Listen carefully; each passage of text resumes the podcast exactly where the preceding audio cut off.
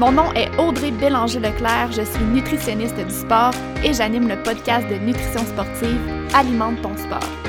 Ce que j'aime, c'est de clarifier et de démystifier les tendances populaires en nutrition sportive et le tout basé sur la science. Avec le podcast, mon but est de te donner des trucs concrets pour optimiser ton alimentation et améliorer tes performances dans la simplicité, l'équilibre et surtout le plaisir.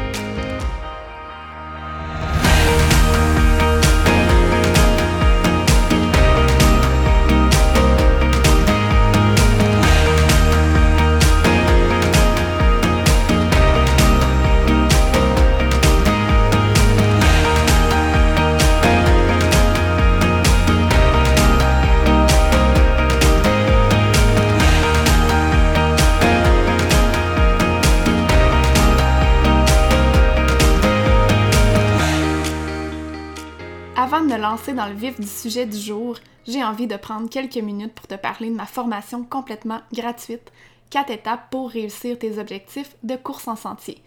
Dans cette formation de 4 jours, je te présente sous forme de vidéo mes meilleurs trucs de nutrition pour t'aider à optimiser ton énergie, ta récupération et tes performances sportives. Si tu es là sur le podcast, c'est que tu sais comme moi que la nutrition est tout autant importante que ton entraînement pour l'atteinte de tes objectifs de course si la nutrition est ton maillon faible ou si tu veux l'optimiser encore plus, inscris-toi à ma formation gratuite avec le lien dans les show notes. Bonjour et bienvenue dans l'épisode 32 d'Alimente ton sport. Aujourd'hui, on a un épisode Raconte-moi ton anecdote de nutrition et je pense qu'avec l'invité que j'ai avec moi, on va avoir plusieurs anecdotes à se raconter.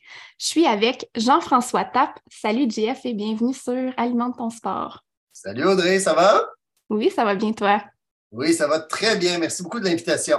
Bien, merci à toi. Je suis super contente de te recevoir parce que on s'est euh, déjà euh, échangé quelques messages, on s'est parlé en privé à quelques reprises. Tu m'as partagé euh, des expériences super enrichissantes, puis je pense que ça va être pertinent pour les auditeurs également. Eh bien, je le souhaite. Euh, JF, on me connaît bien en tant que directeur de course des événements Gaspésia, mais aujourd'hui, j'avais envie de te recevoir en tant qu'athlète. Pour ceux qui ne te connaissent pas, je vais te laisser te présenter et nous expliquer un petit peu euh, qu'est-ce qui t'a amené premièrement à être directeur de course. C'est quelque chose que je ne connais pas de toi, puis je suis curieuse de savoir. Et euh, j'aimerais aussi t'entendre sur ton parcours d'athlète. Oui, ben euh, oui, effectivement, c'est vrai, les gens me connaissent plus comme directeur de course des événements Gaspésia. En fait, c'est évidemment parce que je suis également un athlète amateur que je suis devenu directeur de course. Euh, dans mon parcours jusqu'à maintenant, là, ben, euh, moi, je suis un généraliste. Donc, je fais, je pratique vraiment plusieurs sports. je suis guide d'aventure dans plusieurs disciplines également. plus jeune, j'ai joué au hockey, au hockey mineur, comme gardien de but, également euh, à la balle rapide. Ici en Gaspésie, c'était très, très fort le softball, la balle rapide. Alors, euh, j'ai joué là-dedans, là, été, hiver, été softball et hiver hockey jusqu'à la fin de l'adolescence. Les sports, toujours par contre en, gardant un œil sur, sur le vélo. aussi étrange que ça puisse paraître, là, dans mon village en Gaspésie, il y avait des clubs cyclistes quand j'étais enfant. Puis il y avait des courses qui avaient lieu, euh, des courses sur route, des courses de vélo de montagne également, mais je, je regardais ça d'un air fasciné sans participer. Mais chez nous, dans ma cour, j'en organisais des courses avec mes amis, puis euh, mm. j'ai tout le temps trouvé ça super passionnant. C'est juste euh, à l'âge adulte, même au début de la trentaine, que là, je me suis dit, bon, ben, ça suffit de regarder et d'espérer. Euh, faisons des courses maintenant. Puis j'étais fasciné. Je suis un gars de vélo de montagne à la base.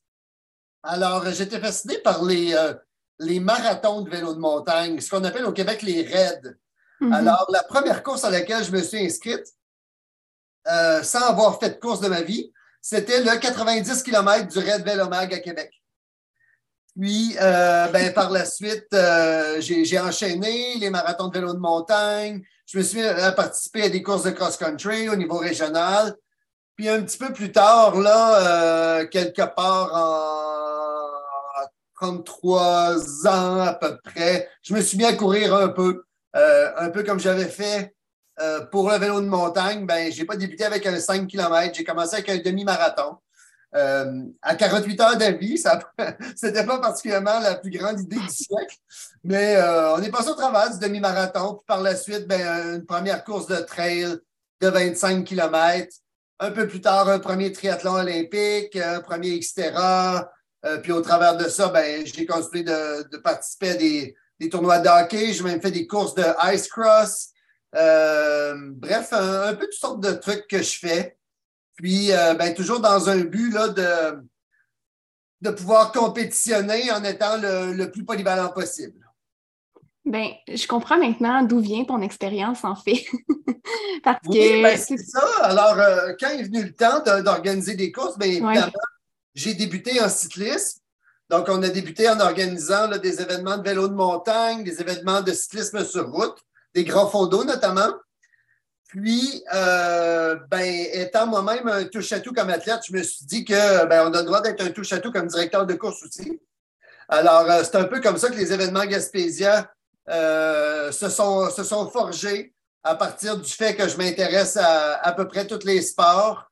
Puis bon, ben, tous les sports qui peuvent nous permettre de faire découvrir la Gaspésie sous différentes coutures, ben, deviennent des médiums intéressants pour les événements gaspésiens.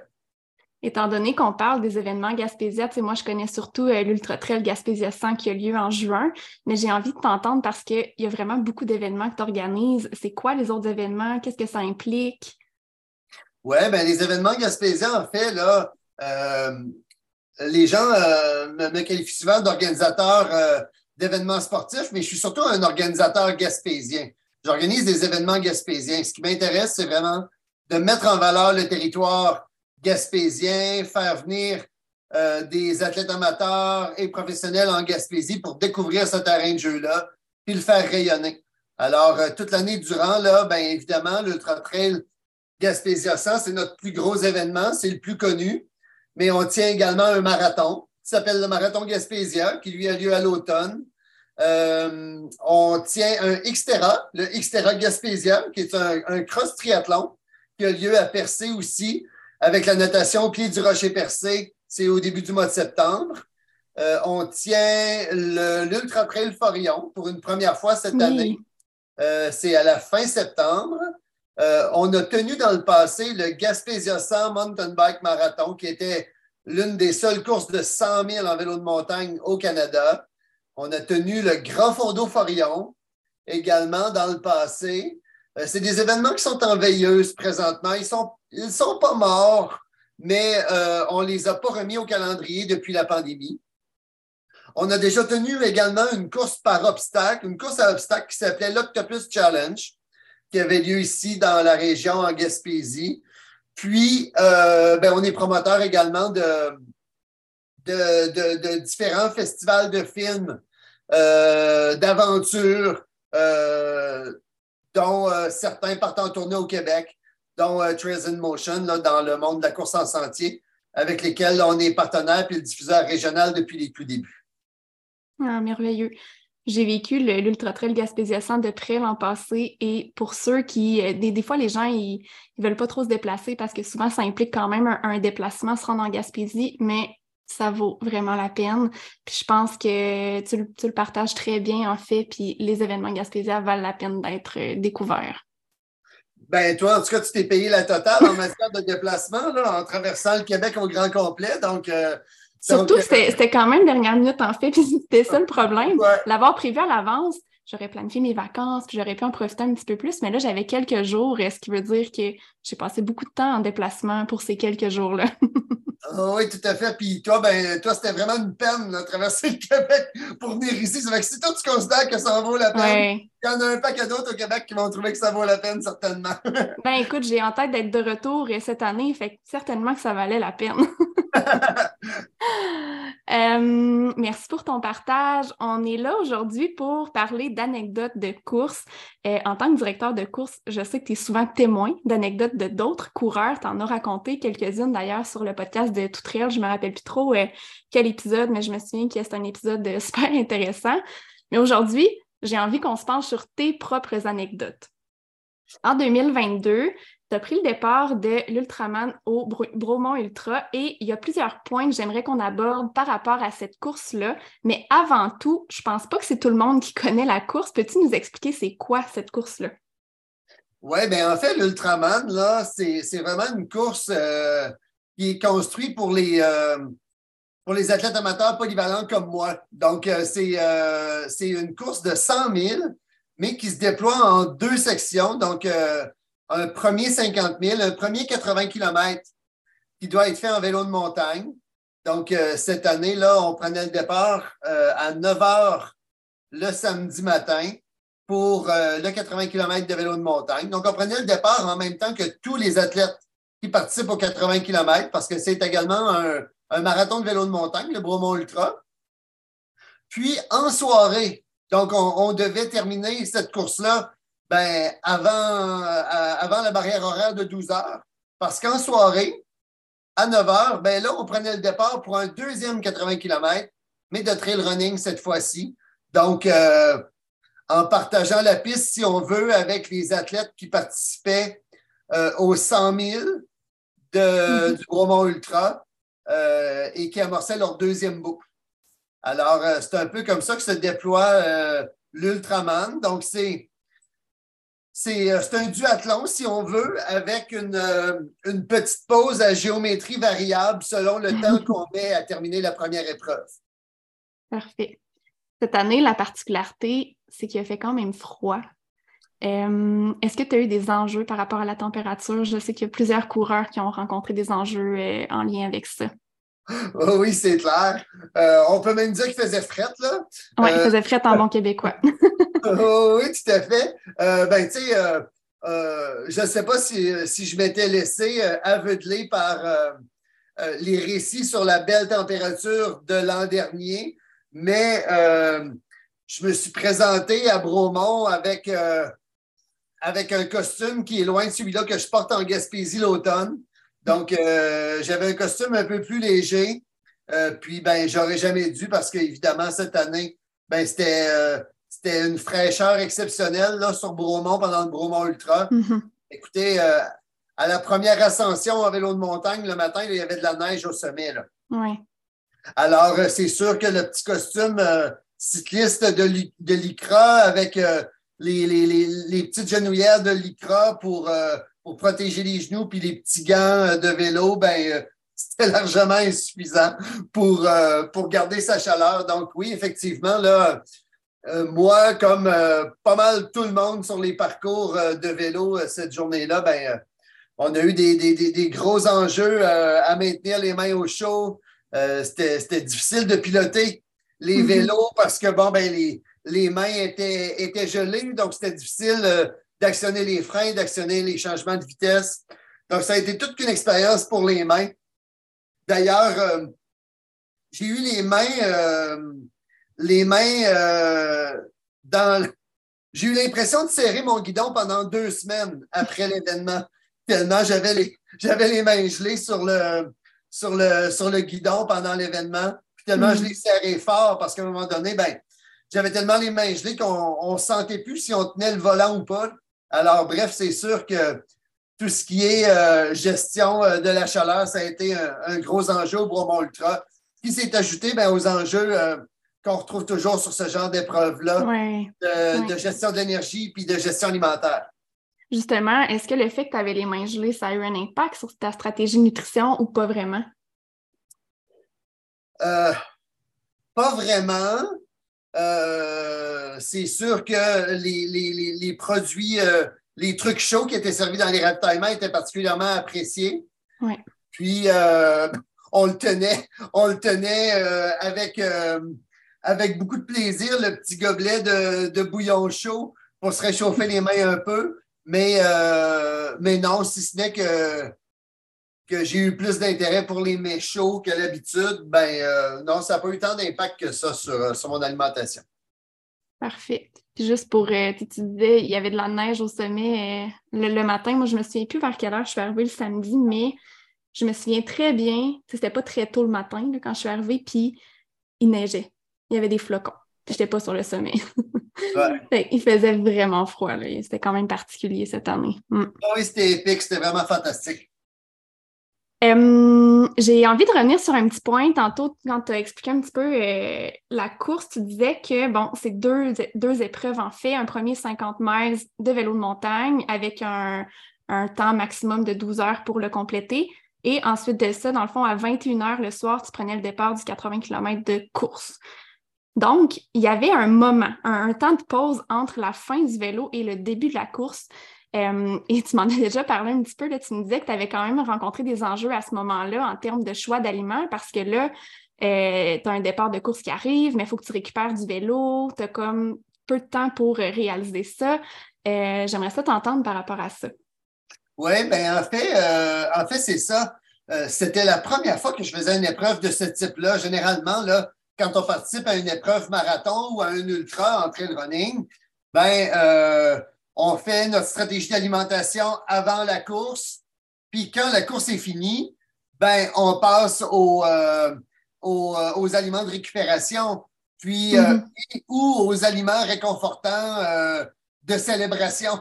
Dans mon cas, c'est la pizza puis la petite bière généralement après, après un marathon ou un ultra qui, qui m'attend.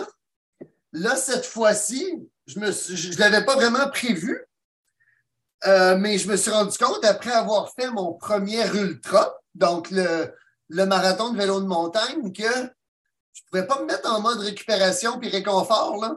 Il fallait que je me refasse euh, une certaine base d'énergie pour reprendre le départ euh, deux, trois heures après. Ce qui, ce que je n'avais pas vraiment évalué, pour être honnête avec toi, puis je n'avais pas prévu. Euh, probablement que ça, ça fait partie de la naïveté de la première fois. Mais euh, puis l'autre chose que je n'avais pas prévu, ben, je pensais que j'allais avoir beaucoup plus de temps que ça entre les deux épreuves. Parce que pour être honnête, je ne pensais pas mettre 10 heures à réaliser 80 km de vélo de montagne. Hmm toutes les autres fois avant, puis quand je regardais les temps de l'année passée avec les gens qui avaient participé que je connaissais, j'estimais que je pouvais peut-être m'organiser avec ça en sept heures à peu près. Donc, j'ai quand même mis trois heures de plus pour réaliser le parcours euh, qui, était, euh, ben, qui était finalement pas le même que l'année d'avant. Euh, puis bon, ben, il faisait froid, alors je m'arrêtais souvent, souvent pour, pour me mettre les mains sous les aisselles pour les réchauffer pour repartir. Donc, euh, c'est ça, j'ai investi beaucoup de temps là-dedans, là, à se réchauffer. Mais toujours est-il que j'ai juste eu un, deux heures, un deux heures de repos, si on veut. Un deux heures pour manger, prendre une bonne douche. Oui. Alors, j'ai finalement choisi un combo euh, réconfort et euh, préparation pour la prochaine épreuve. J'ai choisi des sushis. Donc, j'avais le goût de manger j'avais le goût de manger quelque chose, euh, quelque chose de ce genre-là. Puis là, ben, je me suis dit, ah, ben, le riz, ça va peut-être me faire un bon fond pour, pour la suite des choses. Puis ben, surtout, là, je voulais manger aussi d'autres choses que, euh, que, que, des barnacs, puis des, des fruits d'œufs, que, puis surtout boire d'autres choses que de, de, la boisson sportive. Oui. Alors, oui, voilà. Effectivement, tu sais, la stratégie du riz, c'est une excellente stratégie. Puis quand on a juste deux, trois heures comme ça, c'est très court comme délai. Euh, sais, on, a tendance à penser qu'on va avoir besoin de beaucoup de protéines étant donné qu'on est en mode récupération, mais la réalité, c'est que c'est surtout les glucides qui sont importants à ce moment-là. Fait que là, le riz a probablement joué euh, son rôle. je trouve ça super intéressant ce que tu dis parce que tu dis, j'avais pas planifié le faire en 10 heures, puis la réalité, c'est qu'il y en a des imprévus dans des courses comme ça, des courses de longue durée. Il y a, beaucoup de clients qui, m'écrivent et qui me disent J'aimerais euh, qu'on se planifie un, rendez-vous pour faire une stratégie jour J d'une course, puis vraiment planifier étape par étape comment ça va se passer sur le parcours. Mais la réalité, c'est qu'on ne peut pas vraiment établir une stratégie étape par étape qui va se passer comme on a planifié. Fait que ce que je dis souvent, c'est qu'il faut euh, améliorer nos connaissances pour savoir comment gérer ce qui va se passer sur le terrain. Parce que si tu avais eu un, je sais pas moi, 4-5 heures de temps entre tes deux épreuves, probablement que la stratégie nutrition aurait été différente. Mais là, on n'avait pas ce temps-là. Donc, la stratégie, c'était de dire, il me reste 2-3 heures de de digestion, hein, parce qu'il faut garder en tête qu'on veut consommer quelque chose qui va bien se digérer pour le prochain départ. On veut quelque chose qui va nous permettre de récupérer, de refaire nos réserves d'énergie. On veut quelque chose aussi qui est quand même réconfortant parce qu'on pourra en reparler tantôt, mais ces épreuves-là impliquent quand même euh, un énorme effort mental également. Il faut aussi nourrir l'âme dans tout ça. Bref, euh, c'est quand même quelque chose à, considérer. Oui, tout à fait. Puis c'est sûr que euh, dans l'épreuve de vélo de montagne, ben, dans des marathons de vélo de montagne, on est quand même moins porté à s'arrêter longtemps dans des ravitaillements. en même temps, c'est plus difficile de s'alimenter en, progressant dans la course parce qu'il faut, il faut tenir le volant. Euh, puis bon, ben, comme le Bromont Ultra n'avait pas particulièrement des sections très, très roulantes, c'était soit on montait les dents dans le volant ou on descendait euh, des parcours euh, quand même très, très techniques. Donc, c'était pas évident de, de s'alimenter sur la selle pendant le, le 80 km, mais j'avais quand même bien réussi, si bien que quand je suis débarqué de mon vélo, même si ça avait été beaucoup plus long que je l'avais estimé au début, euh, ben, je me sentais bien. Là. Puis j'étais surtout content d'avoir, euh, de ne pas avoir détruit mes jambes pour pouvoir en avoir un peu mm-hmm. pendant la nuit. Parce que ben, l'objectif, c'était évidemment de passer au travers de la nuit d'abord, 80 km de trail running. Puis après ça, ben, tout devenait possible une fois qu'on avait passé au travers de la nuit, à mon sens. Alors, euh, c'est ça, mes deux objectifs, c'était de, terminer pas trop amoché de mon vélo de montagne, même si 80 euh, km euh, avec euh, tout près de 4000 mètres de dénivelé positif, mais c'est quand même assez brutal à se mettre dans les temps. Tout à fait, oui. Parlons justement de la nuit, de ton départ. On a parlé du, vélo beaucoup, mais de ton départ de nuit sur la course, comment ça s'est passé? Bien, c'est sûr que là, on, on, a affaire à une ambiance complètement différente. Hein? Parce qu'il faut savoir qu'on était quand même juste quatre illuminés à s'être inscrits à l'Ultraman. Donc, le matin, on... moi, j'ai fini par rouler avec deux des trois gars euh, parce qu'on a fini pratiquement en même temps l'épreuve de vélo de montagne.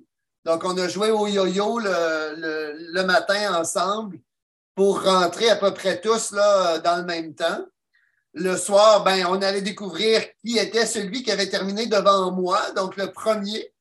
Euh, on, l'a rencontré au départ du soir parce qu'on était uniquement les quatre à prendre le départ le soir.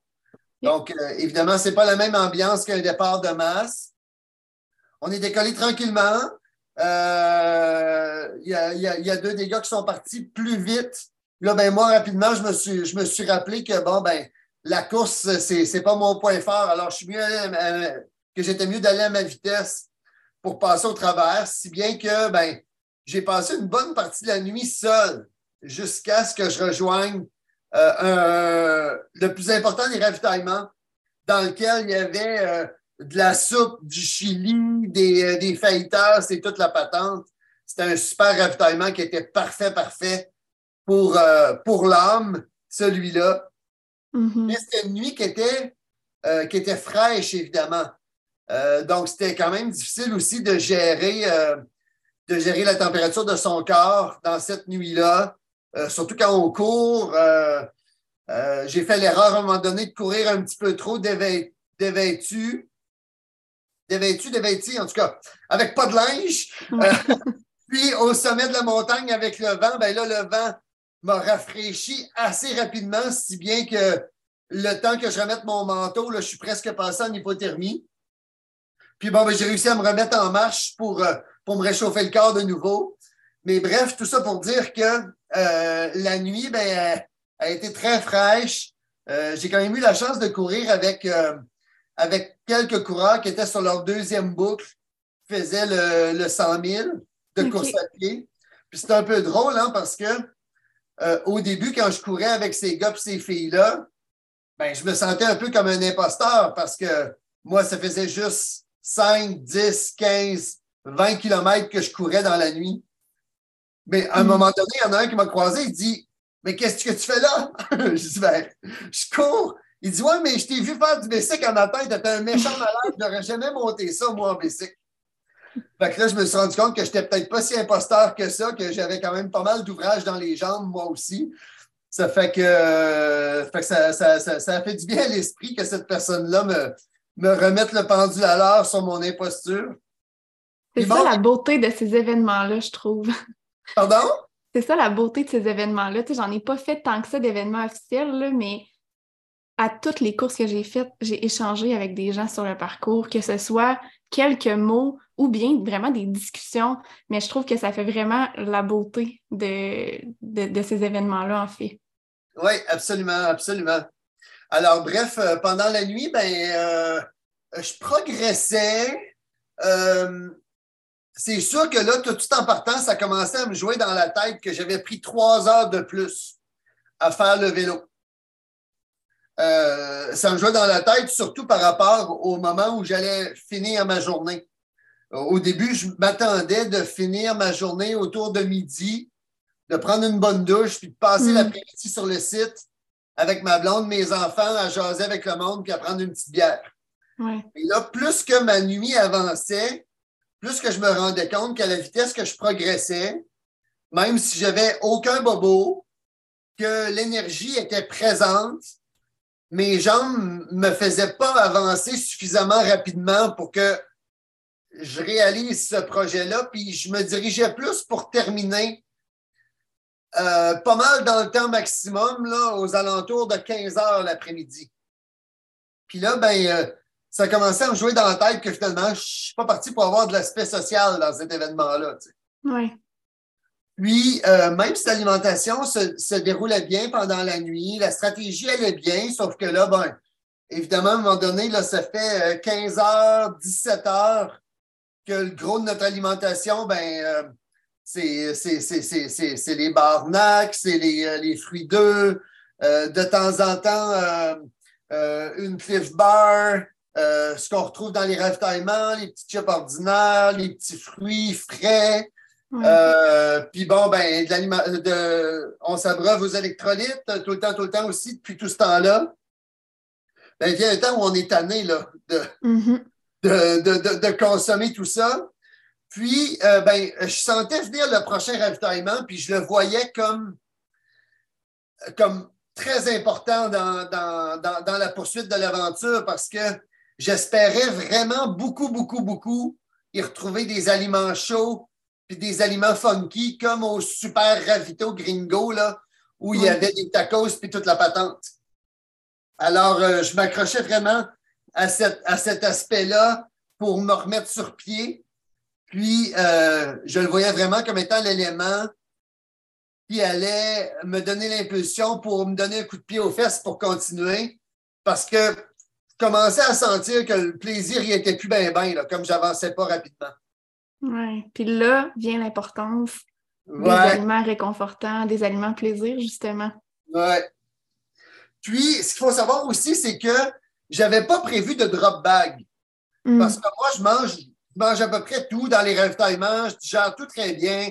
Euh, je supporte tout également aussi. Ça fait que je me disais toujours, je vais m'organiser avec ce qu'il va y avoir dans les ravitaillements. Mais ça, ça a été mon erreur parce que quand je me suis présenté à 6 heures du matin à ce ravitaillement-là, ben, j'avais peut-être oublié là, comme organisateur que euh, rendu à 6 heures du matin, à la 20e heure d'une course, ben, les ravitaillements sont pas mal moins garnis qu'au début de l'épreuve. Puis les aliments chauds, ben, ils sont pas mal moins chauds qu'au début de l'épreuve quand il en reste. Alors, si bien qu'à ce ravitaillement-là, je n'ai pas trouvé malheureusement l'aliment réconfort, le placebo que j'avais besoin pour faire plaisir à mon âme. Puis là, ben, toutes les fils se sont déconnectés au grand complet. Puis, ben, j'ai décidé de rendre les armes à ce ravitaillement-là, euh, principalement parce que la tête n'y était plus. J'avais plus le goût. Alors, je suis embarqué dans l'auto, pas si magané que ça, euh, avec pas particulièrement une carence alimentaire, mais toutes les fils étaient déconnectés dans mon cerveau, c'est que je n'étais plus capable de, poursuivre l'épreuve, malheureusement.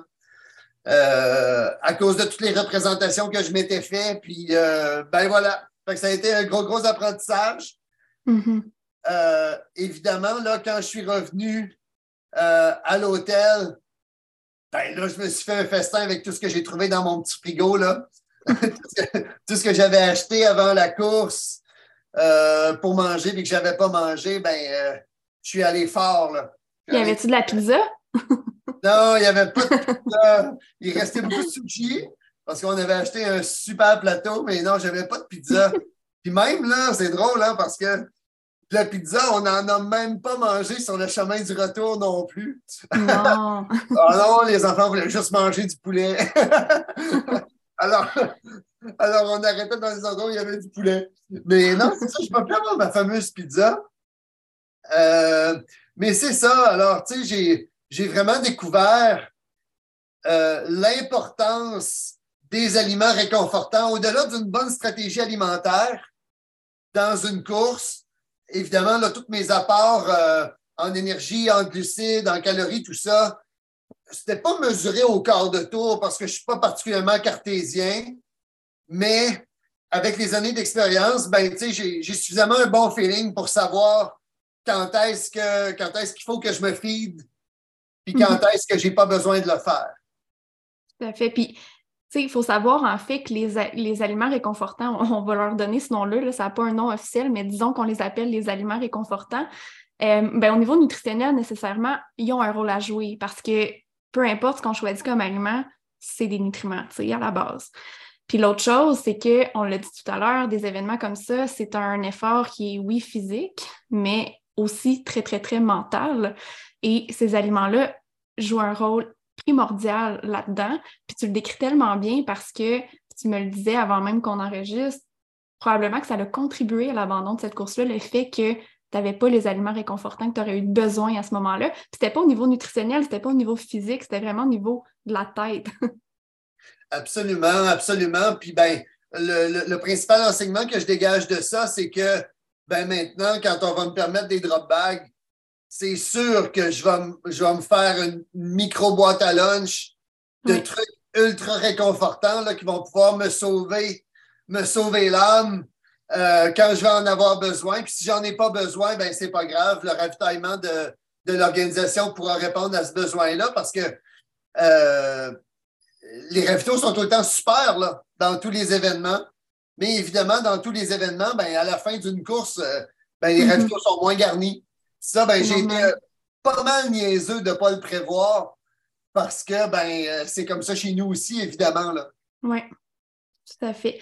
J'ai envie de revenir sur un autre point aussi super important. Tu, sais, tu nommais que dans la nuit, les aliments chauds ont aussi eu un rôle à jouer dans le sens que c'était, ben, un, c'était réconfortant quand même, euh, mais les aliments chauds ont vraiment leur place dans des événements comme ça où fait plus froid. Puis ça, c'est vraiment prouvé au niveau scientifique. Là. En fait, il faut savoir que quand il fait froid, notre dépense énergétique est plus élevée, nécessairement à cause des frissonnements du corps. Ce n'est pas quelque chose qu'on réalise nécessairement, mais il y a toujours des micro-frissonnements pour que le corps puisse maintenir sa température corporelle. Je pense qu'en fait, tu t'en es peut-être rendu compte pendant cette course-là. Euh, mais le fait d'aller manger des aliments qui sont chauds, ça aide le corps à garder sa température corporelle. Fait que ça a vraiment un impact au niveau des besoins énergétiques également. Fait c'est une excellente stratégie.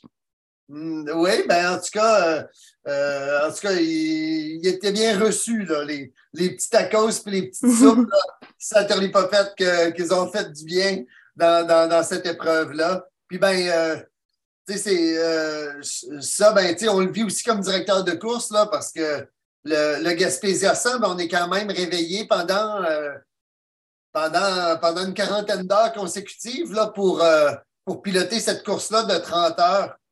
Puis euh, ben, notre alimentation, elle se rapproche quand même vraiment beaucoup de celle des athlètes parce que ben, c'est ça qu'on a sous la main aussi. Donc, euh, dans, dans, nos voitures, dans nos véhicules, c'est des, des barres énergétiques, c'est des fruits, c'est des boissons avec des électrolytes, des petits Pepsi qui, qui, qui, font du bien une fois de temps en temps un petit sandwich, euh, des muesli. Mm-hmm. Euh, alors, euh, tu sais, l'alimentation de. Bon, je ne dirais pas tous les directeurs de course parce qu'on ne fonctionne pas tous de la même façon. Mais bref, moi, mon alimentation comme directeur de course ressemble beaucoup, beaucoup, beaucoup à l'alimentation que j'ai quand je fais une course moi-même. la dépense énergétique est un peu moins grande, mais le millage l'est tout autant. oui, vraiment. Puis c'est un point qu'on voulait aborder aujourd'hui, justement. Euh, L'an passé, en étant présente sur place, j'ai quand même vu l'ampleur, la complexité de l'organisation d'une course. Là, puis c'était ça l'objectif. Je voulais être là pour comprendre. Parce que moi, souvent, je vois un côté de la médaille quand je prépare mes clients. Mais je sais que de l'autre côté, c'est probablement super complexe. Euh, je t'ai vu aller pendant la fin de semaine, puis j'ai envie de t'entendre, puis d'expliquer peut-être un petit peu aux gens qu'est-ce que ça implique pendant cette fin de semaine-là, l'organisation d'une course comme ça? Ah, ben, en fait, c'est que ça implique pas juste la fin de semaine. c'est ça qu'il faut savoir. Parce que généralement, là, euh, pour accueillir les gens à l'Ultra Trail Gaspésia 100, nous, on débarque sur le terrain le lundi précédent. Donc, le lundi précédent, on est sur le terrain pour faire le balisage. Donc, euh, moi et Sébastien Dion, mon adjoint à la direction de course, euh, ben, c'est nous qui, pilotons tout le balisage des parcours. On a généralement là, une équipe de quatre baliseurs qui sont avec nous. Donc, on les fait travailler en diade. Nous, on se déplace sur le parcours pour aller baliser tout ce qu'on appelle la signalisation lourde. Donc, c'est tout le coroplace qu'on met sur les parcours, les changements de direction, les endroits où les athlètes peuvent se tromper. Ben, c'est nous, c'est moi et Sébastien qui balisons ces espaces-là pour vraiment assumer la responsabilité complète de tout ce qui se passe sur les parcours. Mm-hmm. Puis tout ce qu'il y a entre les coroplaces, ben, c'est les baliseurs. Donc, ce qu'il y a entre les coroplaces, c'est les petits fanions roses avec des, des, des, des petits euh, réflecteurs dessus. Donc, ça, c'est mis par des, euh, des, membres de notre équipe qui se déplacent de coroplace en coroplace pour euh, finir le balisage du parcours. Alors, généralement, là, on va passer là, du, du lundi au mercredi soir dans le balisage. Donc, trois grosses journées d'une dizaine d'heures qu'on va mettre sur le terrain. Puis après, à partir du jeudi, ben là, c'est le montage euh, des sites qu'on dirige également avec, avec des bénévoles ou différents salariés. Puis bon, ben, euh, euh, quand on accueille les gens à partir du vendredi midi, on a déjà pas mal les, les, les canisses à la moitié du gaz. Là. on, a investi déjà beaucoup d'énergie, puis on est déjà très, très fatigué parce qu'évidemment, en passant toutes nos journées sur le terrain, ben, le soir, on fait du bureau jusqu'à très tard pour régler les imprévus, euh, euh, gérer tout le monde qui nous demande des trucs à la dernière minute, euh, qui nous demande des dossards quand on n'en a plus ou qui veulent mm-hmm. changer de parcours. ça a l'air de rien, mais c'est quand même super exigeant quand on est une, petite équipe comme la nôtre de gérer tout ça. Donc, mm-hmm. on fait nos journées dans le bois, puis le soir, on répond à toutes ces demandes-là. Euh, on répond à toutes les demandes d'entrevue aussi et tout le tralala, parce qu'il y en a beaucoup pendant la semaine. Puis bon, ben, quand on accueille les gens, on n'est pas. Euh, euh, on a un, petit bout là, le vendredi matin où on est un peu moins occupé, mais après ça, ben, on, rentre déjà en mode événement parce que déjà le soir, on tient une course sur l'île Bonaventure. Oui.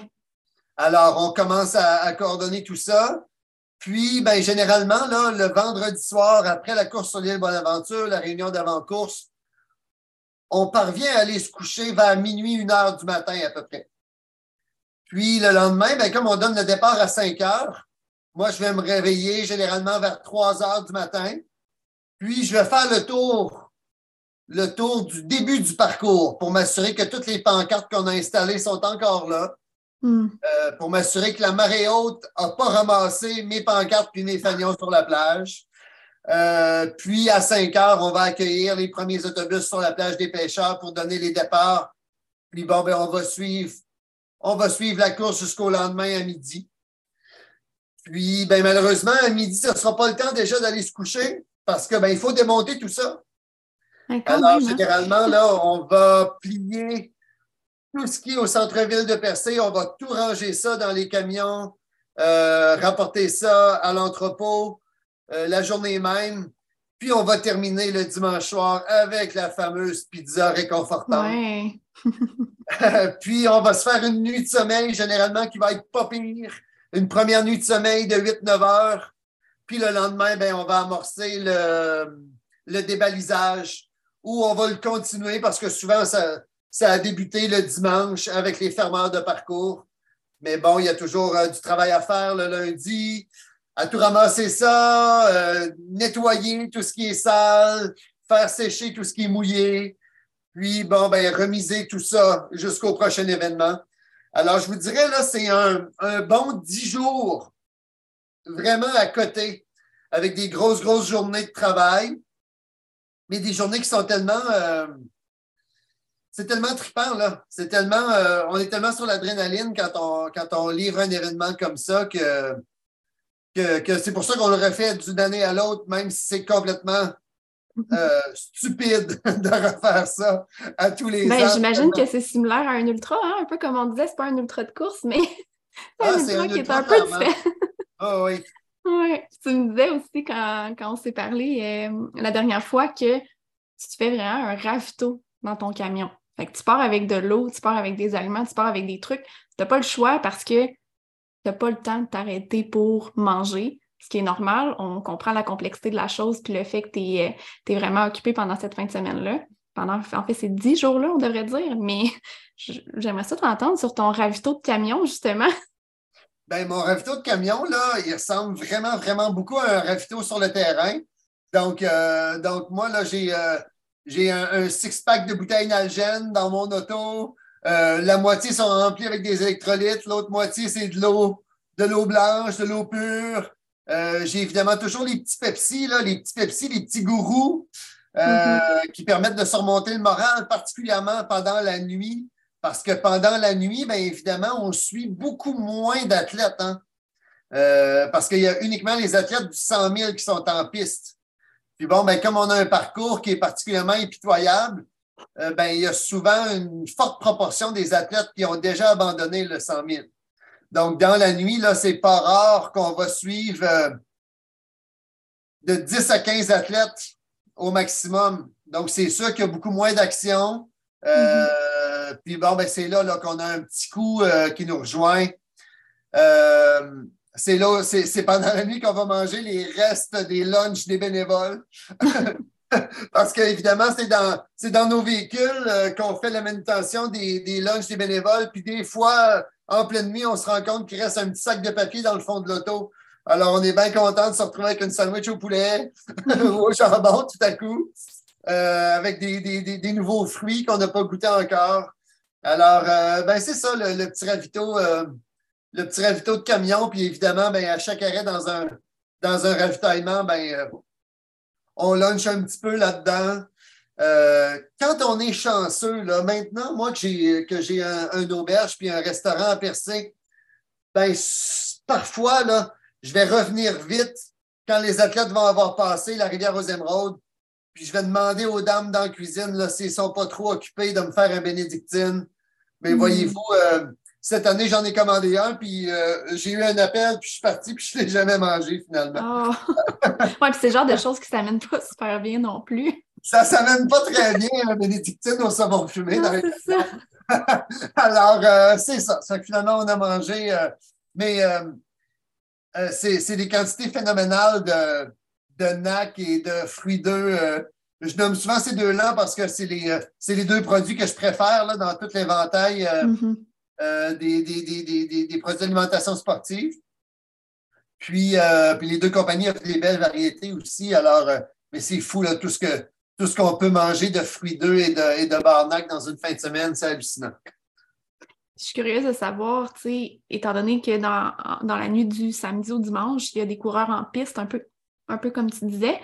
Est-ce que c'est une nuit blanche complète pour toi ou tu fais des petits dodos par-ci par-là? Euh, euh, maintenant, là, maintenant que, que j'ai la chance de compter sur, euh, sur Sébastien Dion dans notre équipe, l'an dernier, j'ai fait un petit, j'ai fait un petit dodo. J'ai fait un petit dodo pas très grand. Puis ben, l'autre année avant, ben, j'en ai fait un, mais un dodo forcé parce que j'ai fait une commotion cérébrale.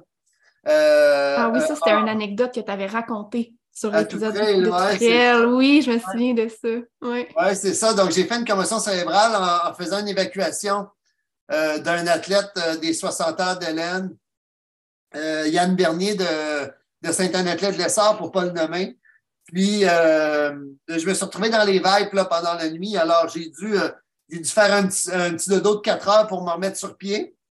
Mais, mais c'est ça, c'est ce que permet d'avoir d'avoir un adjoint comme Sébastien là, qui connaît bien le monde des courses, puis, puis qui est en mesure là, de, de, prendre le relais. Alors, ça, c'est un, un, bel ajout dans notre équipe qui me permet d'améliorer ma qualité de vie pendant l'événement. Oui.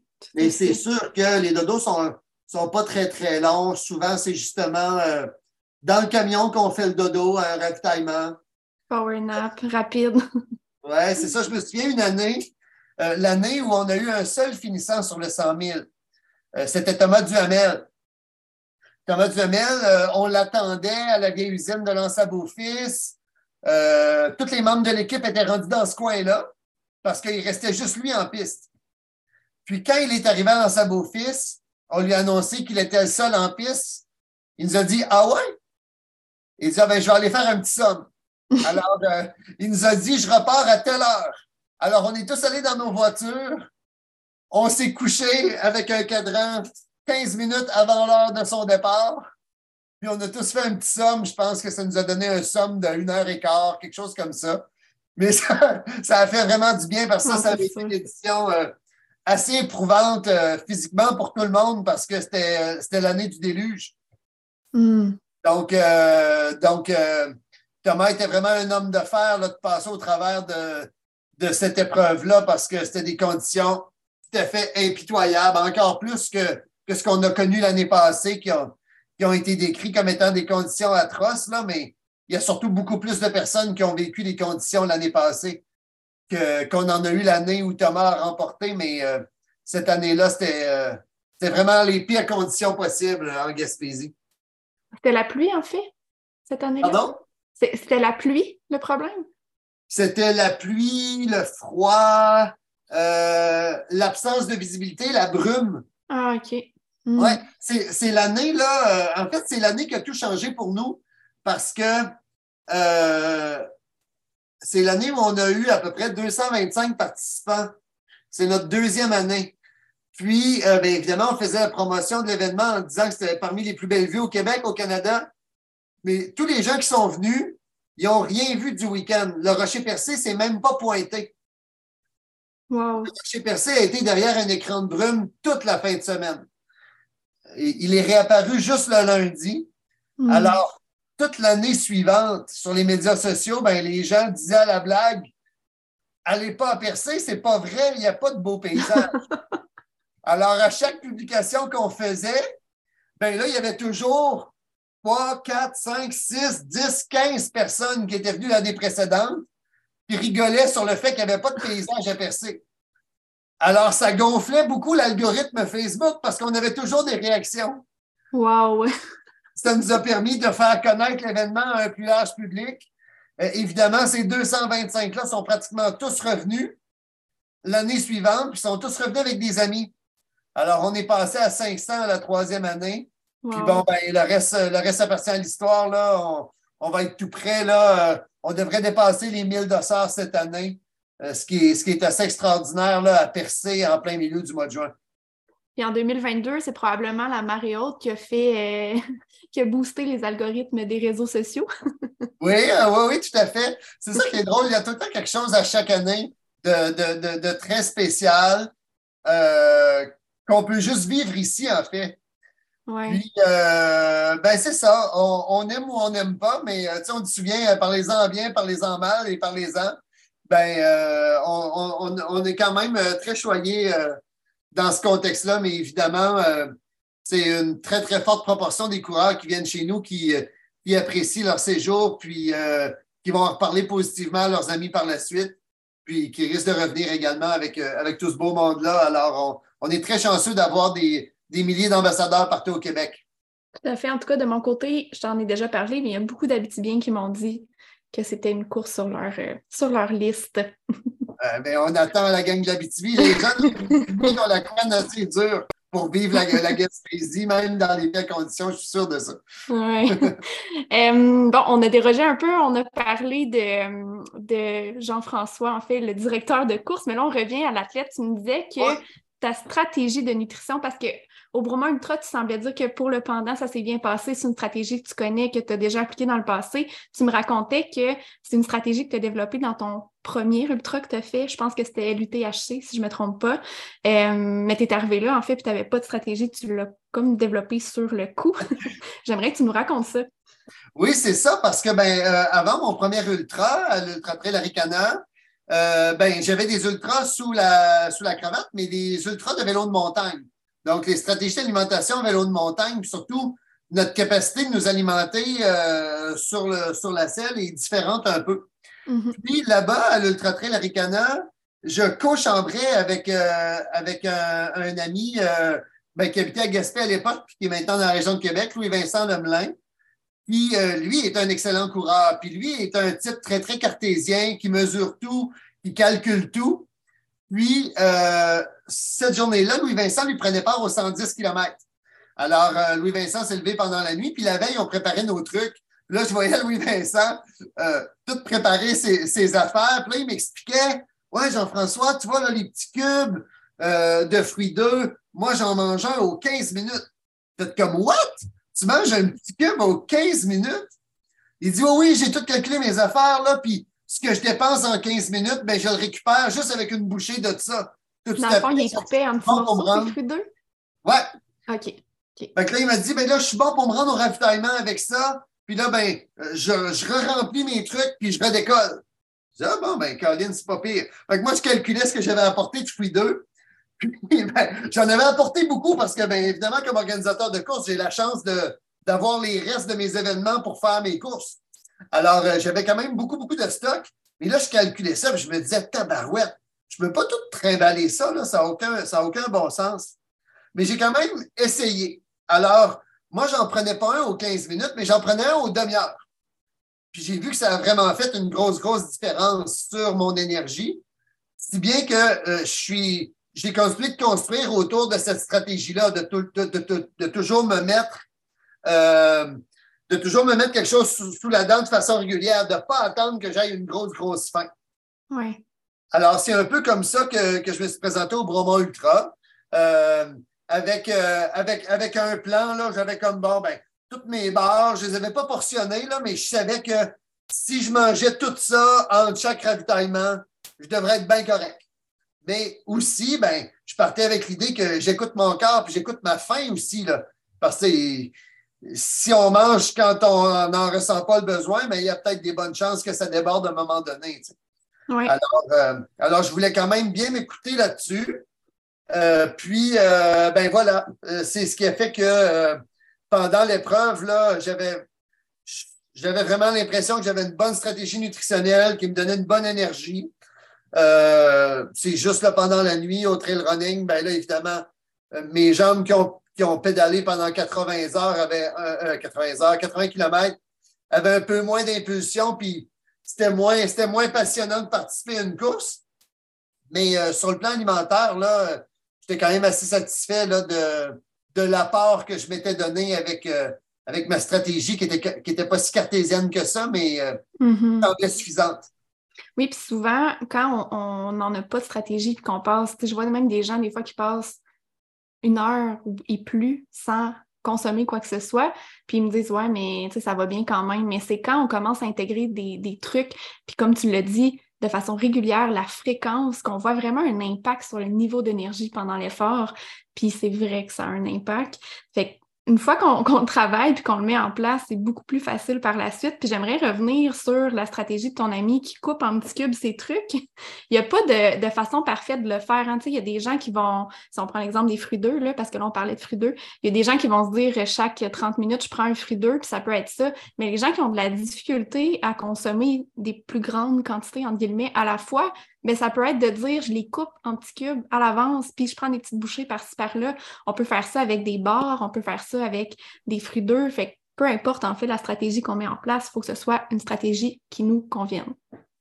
Oui, absolument. Puis tout se teste à, euh, tout à l'entraînement avant. Hein. C'est sûr que euh, même si je suis parti avec toutes mes avec toutes mes avec l'idée de prendre plus de fruits d'œufs à Ricana, euh, puis plus de plus de nac que j'en mange à l'habitude, ben évidemment, là, je partais pas de, de, de, de, de c'était pas la première fois que je mangeais pendant une course. Là.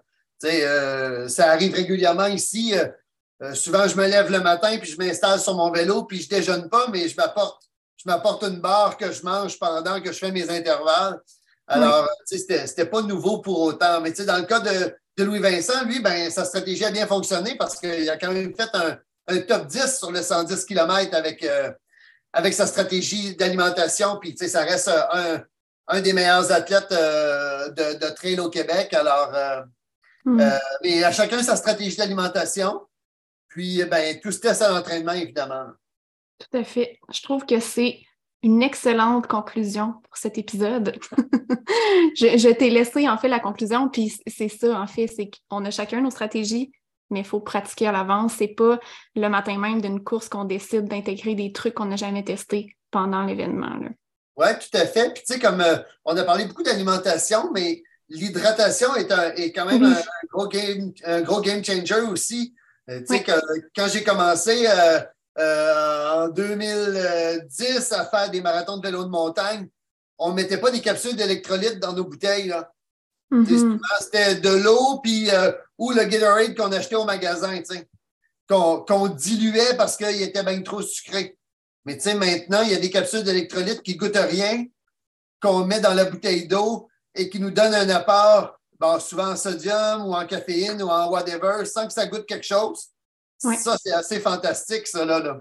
J'ai envie de rajouter à ça, on parle vraiment de l'apport en électrolytes, mais si on va avoir des liquides qui nous fournissent en plus de l'énergie, des glucides, mais il existe une petite poudre qui goûte rien, justement, ça s'appelle la maltodextrine. Fait que souvent, les gens qui n'aiment pas euh, les boissons pour sportifs qui sont sucrées au goût, mais qui veulent aller chercher cet apport-là en énergie, ben, la maltodextrine, ça peut être une stratégie parce que souvent, le désavantage des capsules d'électrolytes, c'est que ça ne va pas fournir de, glucides. Puis là, encore là, c'est du cas par cas, ça dépend vraiment de l'événement, de la stratégie nutrition, mais c'est quand même quelque chose à considérer.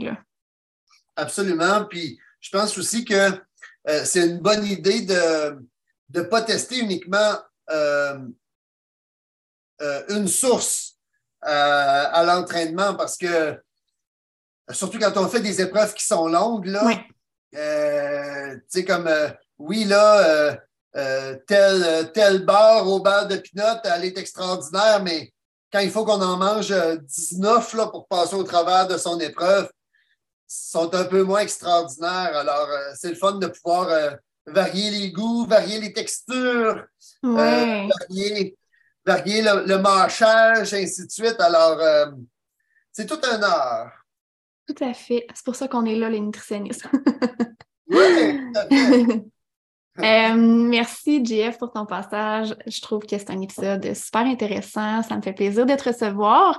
J'espère qu'on va se croiser cet été en Gaspésie pour une deuxième fois. ben, en Gaspésie euh, et, ou ailleurs. Euh, et où ailleurs, oui. On, risque de, se promener encore euh, cet été. évidemment, moi, j'étais pas sûr là, si j'avais le goût de. Si j'avais encore le goût de faire des longues épreuves, mais là, la, raison me rejoint. Là, il faut que j'aille régler mes comptes avec le Bromont Ultra. Alors, je vais être là à l'automne pour, pour finir cette épreuve-là avec tout ce que je sais maintenant. Euh, on, va aller terminer l'ouvrage. Merveilleux. Si on veut suivre tes aventures, où est-ce qu'on peut te retrouver? Ben, écoutez, on peut me retrouver sur Instagram. Je suis JFTAP sur Instagram. Sinon, bien évidemment, à travers, euh, à travers euh, les publications d'événements Gaspésia, on va voir un peu où, je, où, je, me trouve parce que, bon, ben, on partage évidemment là, euh, nos visites dans d'autres événements. Euh, d'ailleurs, dans deux semaines ou peut-être dans une semaine, selon le moment où va être publié le podcast, je vais être du côté de la virée Charlevoix, qui est organisée justement par la gang d'Ultra Trail Aricana. Ça va être bien le fun de participer à un événement d'hiver dans Charlevoix, en ski de fond puis en ski de montagne. Alors, c'est comme ça qu'on débute la saison cette année. Merveilleux. Puis disons que je veux m'acheter un dossard pour un événement Gaspésia cet été. Comment ça fonctionne? Eh bien, c'est au gaspésia.org que ça se passe. Euh, d'ailleurs, euh, tous les dossards sont en vente présentement, à l'exception des dossards du Marathon Gaspésia euh, qui vont être lancés quelque part à la fin février. plus prochainement, là, en mars, on a deux trails polaires donc un trail polaire du côté de Gaspé. Celui-là qui devait avoir lieu euh, le week-end dernier, mais euh, qu'on a annulé à cause d'un froid sibérien. Puis à Saint-Mathieu-de-Rioux, ça c'est dans la MRC des Basques, entre Rimouski et Rivière-du-Loup, donc quand même tout près de nos amis de la capitale nationale. qui va avoir lieu également à la fin mars. Donc, deux beaux événements de, de course à pied en montagne sur la neige le soir en plus. Alors, on risque de bien s'amuser avant, euh, avant de mettre le cap sur l'été avec euh, l'Ultra Trail Gaspésia en juin. Ben, merci encore, JF, pour ton passage. Ça m'a fait plaisir de te recevoir. Euh, je vous souhaite une belle journée et on se dit à la semaine prochaine. Merci Audrey, bye bye. Bye. J'espère vraiment que tu as apprécié l'épisode d'aujourd'hui. Si tu entends ce que je suis en train de te dire, c'est que tu as écouté l'épisode jusqu'à la fin et ça, ça veut probablement dire que tu l'as aimé. Je t'invite donc à me laisser un commentaire sur Apple Podcast. C'est assez simple, il suffit de te rendre sur Balado, de t'abonner au podcast Alimente ton sport et ensuite tu descends jusqu'en bas dans la section commentaires et avis. Je t'invite à cliquer sur 5 étoiles et surtout laisse-moi un commentaire. Dis-moi qu'est-ce que tu as appris de nouveau avec le podcast? Et dis-moi pourquoi tu écoutes Alimente ton sport? C'est la meilleure façon de me supporter dans le podcast et de m'encourager à venir vous jaser le plus souvent possible ici. C'est surtout la meilleure façon de me donner une bonne visibilité. Sur ce, un énorme merci d'être là et on se dit à la prochaine!